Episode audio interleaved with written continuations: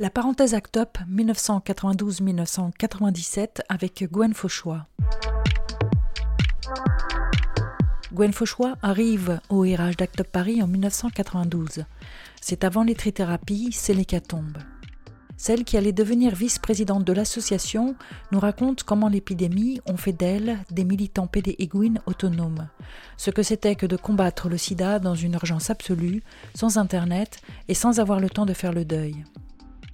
Petit mais puissant, le monstre d'Act Up, comme elle l'appelle, s'appuiera sur une discipline de fer et une politique de coalition pour faire face à des responsables politiques inertes.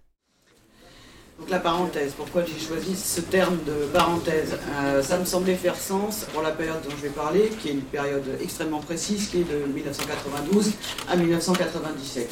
C'est une parenthèse pour moi à titre personnel, un engagement euh, que je ne reproduirai évidemment pas, valable euh, pour pas mal de militants qui se sont engagés à cette période-là et pour qui c'était euh, pour beaucoup un primo engagement et pour beaucoup souvent l'unique engagement, ce qui d'ailleurs n'est pas sans rapport avec euh, les difficultés de transmission qu'on peut avoir parce que en 97, moi j'ai quitté ACT UP, mais beaucoup de militants ont quitté ACT UP. Bah, le deuil a commencé avec l'arrivée des trithérapies, la temporalité de l'épidémie a changé et nous sommes sortis de l'action désespérée et où quelque part le, futur est, redevenu possible. Quand on a quitté Actub, euh, une volonté de se reconstruire, de s'épargner soi-même, et du coup, quelque part, euh, non seulement de faire le deuil euh, de toutes les personnes, les amis, les amants qu'on avait pu perdre, mais aussi de faire le deuil de son propre militantisme et de ne pas se rappeler cette douleur. C'était aussi épargner les suivants si on avait milité comme ça, si on avait souffert et lutté comme ça, c'était aussi pour que d'autres n'aient pas à connaître cet épisode. En grande partie, l'histoire qu'on se transmet, c'est une histoire qui est autant euh, bâtie sur des savoirs que sur de l'ignorance, c'est une histoire qui est fantasmée. Euh, forcément, elle nous donne euh, un peu plus de force de frappe, elle nous donne de la symbolique, elle nous donne la capacité à nous référer à, des victoires, à du mythe, au fait de faire partie d'une histoire collective mais en même temps, ça crée aussi euh, un monstre. Act est devenu euh, une forme de monstre. J'ai rencontré pas mal de jeunes militants euh, paralysés par l'idée de pouvoir être comparés éventuellement à cette période qui est devenue mythique. Donc moi l'idée là c'est que je parle uniquement d'une période très spécifique, 92-97, très très courte, 5 ans, et d'un point de vue qui est situé, et qui est un point de vue qui n'est que le mien. La période Didier Lestrade est président, c'est un groupe émergent qui fait irruption. Donc c'est une période euh, où il est encore possible de choquer l'opinion et où il est possible du coup d'obtenir des réactions surtout après avoir choqué. C'est une période qui est, euh, contrairement aujourd'hui, euh, globalement optimiste, bien qu'on vive un truc absolument affreux. on est vraiment persuadé que, ok, nous on va crever, mais globalement la société elle va aller vers du mieux. Euh, c'est une période où les modes d'action d'Act Up sont pas usités. En fait, il y a quelques petits groupes qui sont en train en parallèle de commencer à les utiliser, notamment le DAL par exemple, euh, ou quelques collectifs euh, de sans-papiers déjà. Et néanmoins, il y a un mode d'action qui n'est pas fréquent. Donc ça aussi, ça va jouer pour nous, contrairement à maintenant où quelque part le moindre zap est banal en fait. La première connaissance que j'ai d'Act Up, c'est des affiches dans le quartier où j'habite, 18e, où euh, je vois placarder des appels à manifestation, euh, des dénonciations euh, de la politique du gouvernement, que ce soit contre les tox, que ce soit des appels à solidarité avec les sans-papiers et à contrer les expulsions. Enfin voilà. Donc c'est d'abord l'affichage, avec des affiches donc qui sont d'un panel très large. ça va aussi bien d'affiches toutes bêtes avec juste le silence également, ou pourquoi justement Act décide de se mobiliser. Donc c'est ça le premier mode. Le deuxième mode, c'est quelques actions spectaculaires euh, qui ont pu être euh, télévisés, qui ont pu passer aux informations, et notamment le ZAP euh, à Notre-Dame. Les militants d'Act ont interrompu une messe à Notre-Dame en pointant la responsabilité de l'Église dans l'interdiction de la capote et la Gay Très vite, j'ai vu Act à la Gay Arriver à Act enfin arriver vraiment à Act ça passe par arriver à l'ARH. Moi, j'arrive en 92 dans une RH d'un groupe qui est puissant, qui est relativement euh, organisé, structuré et qui n'a pas de temps à perdre. Et euh, cette question du temps et de l'urgence, justement, ça a des conséquences sur l'organisation d'ACTUP et sur le positionnement politique. ACT c'est une organisation qui est structurée de façon rigoureuse, verticale, quasi militaire. Et euh, si tous se discutent et tous votent, c'est dans des formats extrêmement codifiés. Euh, on vote les fonctions, on vote les mandats, on vote le temps des débats, on planifie les décisions, on encadre tout ça hyper strictement. Et si on revient sur les actions, parce que toute action effectivement est débriefée, c'est pas pour tout remettre en cause à chaque fois, ça on n'a pas le temps. C'est parce que toute action produit quelque chose et qu'elle modifie le contexte. Et donc si on veut continuer de lutter, bah, l'impératif c'est qu'on analyse ce qu'on a produit. Cette discipline, elle va être d'autant plus ferme euh, à ACT UP qu'elle est consentie, en fait. Alors ça va pas sans tension. Hein. Là aussi, euh, n'est pas tout est amour, et voilà. Euh, il y a eu énormément de tensions, énormément d'affrontements, énormément de contournements. Mais bon, malgré tout, ce consentement, il reste omniprésent, et ce sens de l'urgence, en fait, il est aussi bien collectif qu'individuel. Et ça s'explique en fait par qui sont les militants. Parce qu'à cette période-là, 99% des militants sont des personnes affectées. C'est-à-dire qu'elles ne sont euh, pas forcément malades, elles ne sont pas forcément séropositives, mais elles sont affectées. C'est-à-dire qu'elles ont dans leur entourage proche des morts, des malades. Si on vient à Act Up d'abord euh, pour soi et pour euh, se faire du bien, pour éventuellement s'informer sur les traitements qu'on va pouvoir accrocher, etc. le fonctionnement, il n'est pas régi par ça. Il est régi non pas par ce qu'Act Up peut faire pour soi, mais par ce qu'on peut faire contre l'épidémie et ce qu'on peut faire soit pour Act Up. Donc ActUp va produire des tracts, des textes, des affiches, euh, un livret d'accueil, le mode d'emploi d'ActUp, le mode d'emploi de la désobéissance civile, euh, le mode d'emploi de comment on fait un ZAP, comment on s'y comporte, euh, qui décide de quoi et qu'est-ce qu'on n'a pas le droit de faire.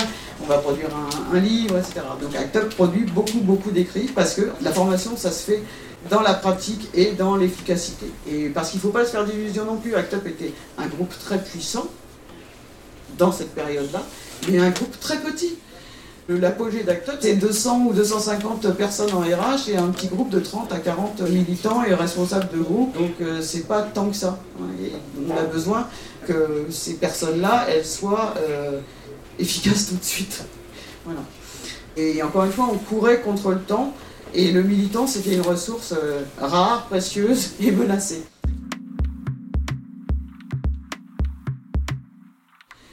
D'entre nous sont euh, des primo-militants qui militent pour la première fois en tant que PD, en tant que lesbienne, en tant que séropo.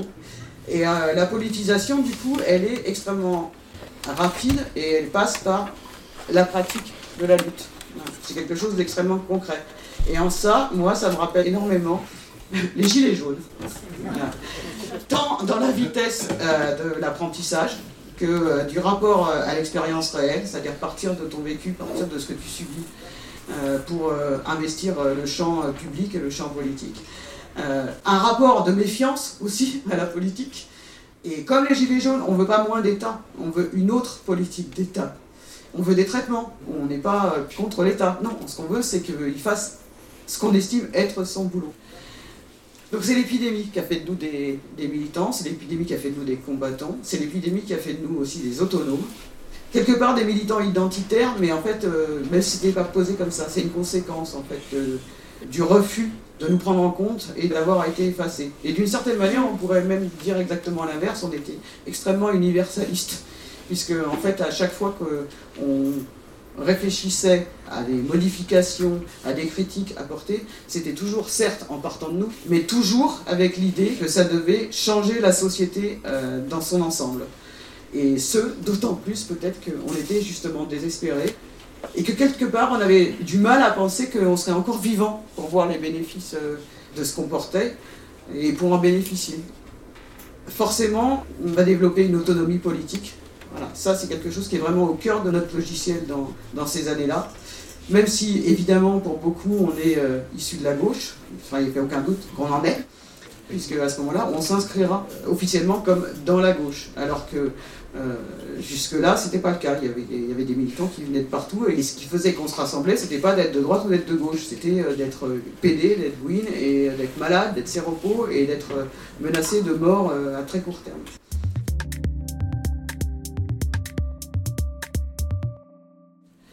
Il faut bien se rappeler que rien ne nous a été donné, que tout a été arraché, et que tout a été arraché dans le rapport de force. Aucune, euh, aucune avancée, aucune victoire euh, n'est obtenue grâce aux politiques. les politiques vont transcrire un certain nombre de choses et ils vont le faire, mais c'est pas grâce à eux, c'est dans un rapport de force avec eux. Et bien plus souvent, ça a été non pas grâce à eux, mais même contre eux, ou au moins en opposition avec eux. Donc il n'était pas question de délégation aux politiques, parce que la délégation ou la représentation, c'est justement ce qui avait conduit à l'hécatombe et à ce qu'ils en aient rien à foutre de ce qui nous arrivait. Pour autant, ça ne veut pas dire qu'il euh, était question de refuser les contacts, bien au contraire. On voulait absolument aller discuter avec eux, euh, aller s'imposer dans tous les lieux de décision euh, et s'imposer de force, sauf qu'on refusait les règles du jeu habituelles et que ce qu'on allait affirmer en plus de porter des revendications extrêmement concrètes, c'est que ces règles du jeu, il fallait qu'elles devaient changer et qu'elles allaient changer et en quoi elles allaient changer. Voilà. Mais néanmoins, donc, ça me semble une grande différence avec, euh, avec aujourd'hui. Il n'y avait pas d'attente des politiques, il n'y avait pas de confiance. Il n'était pas question de leur accorder des labels de je ne sais quel euh, friendly ou de voilà. Il n'était pas question de remerciements, il n'y avait pas de foi dans les promesses. Et il était encore moins question de se faire le relais de leurs promesses euh, éventuelles et seulement de juger sur pièce ou en acte.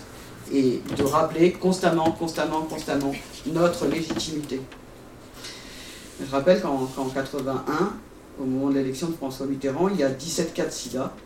Et que donc en 92, quand je rejoins Act Paris, il y a 23 924 cas de sida. Voilà, donc euh, la gauche, merci. On n'a pu compter euh, ni sur la gauche, ni sur la droite, mais seulement euh, sur nous.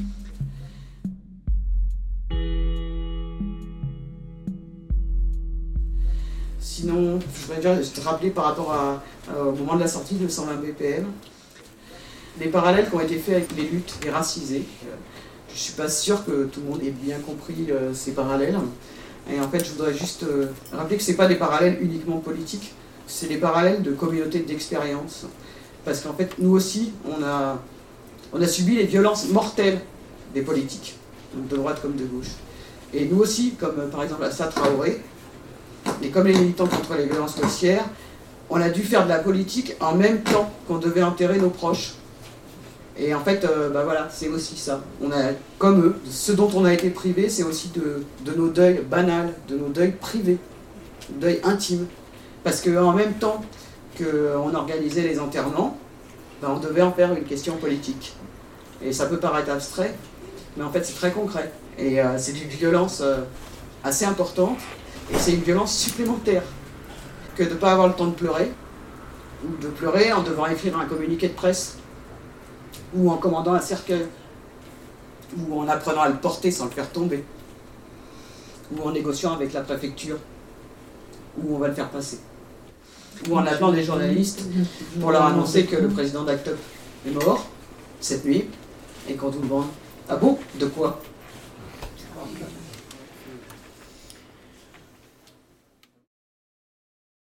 Je suis persuadé à l'époque que ce qui est en train de se produire, c'est à cause de l'homophobie. Voilà.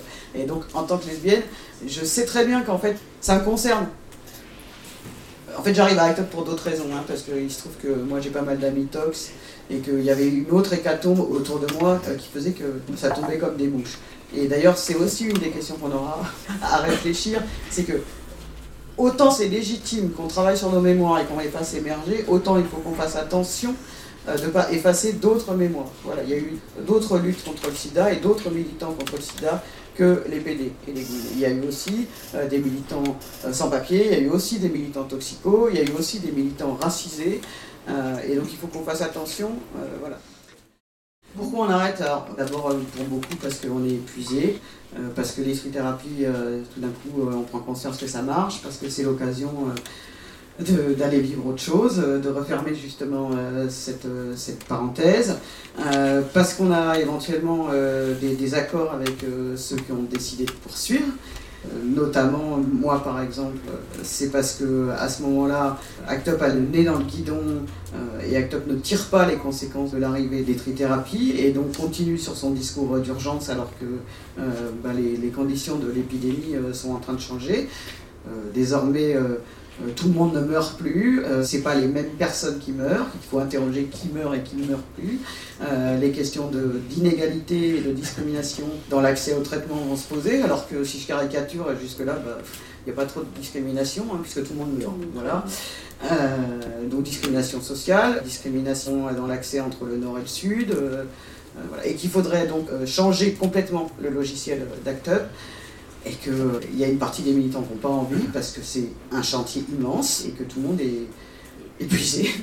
Et j'ai fait partie des gens qui ont hésité, j'ai même fait partie des gens qui ont choisi entre présenter une équipe pour euh, diriger Act Up ou partir. Et en fait, le choix, ça a été partir, parce qu'on sentait que les forces n'étaient pas là pour faire le travail et le chantier que cette équipe estimait nécessaire. J'ai quitté tout le militantisme LGBT, euh, même si je déteste l'étiquette LGBT, pendant euh, dix ans. Et je suis revenu grâce à François Hollande. C'est paradoxal, hein Parce qu'en fait, en 2012, je me suis dit, mais c'est pas vrai, ça recommence. Alors, toute proportion gardée, hein, je veux dire qu'est-ce que je vois quand je regarde justement la production euh, associative euh, LGBT Je vois euh, un discours majoritaire qui est en train de prendre les avancées pour, pour un changement de système. Je vois une sous-estimation collective de, l'homophobie structurelle, qu'elle soit politique ou culturelle. Je vois des discours hallucinants d'illusions sur l'intégration, quel que soit ce qu'on pense par ailleurs de l'intégration. Et je vois euh, une espèce de, retour de délégation aux politiques. Euh, on, attend tout. Oh, putain, ils nous ont fait des promesses et puis ils vont les tenir. Et là, je me dis, ça va nous péter à la gueule, mais.